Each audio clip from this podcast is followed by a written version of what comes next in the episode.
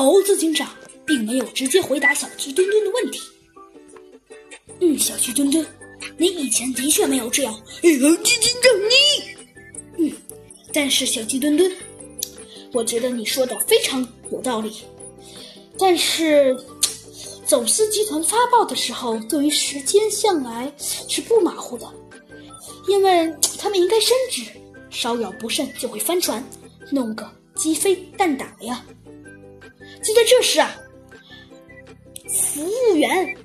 金丝猴小姐插话道：“我常常监听走私集团往来的无线电通信联络，没有发现过他们犯这样的低级错误。这本是警官们破案的事，我不应该插话的。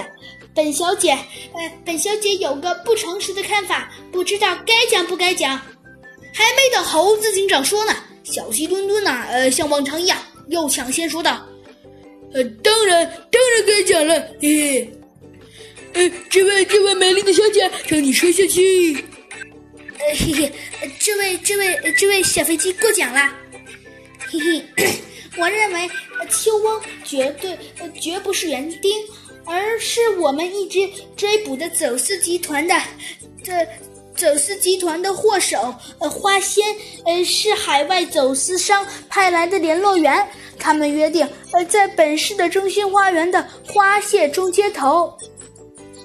这次啊，猴子警长抢先搭话道：“小姐，我十分欣赏您的分析能力。”猴子警长马上命令：“小鸡墩墩，你带上几个警察，假扮成游人，潜伏在中心花园的花谢中，等敌人来上钩，然后在花谢中捉仙。”是的，猴子警长。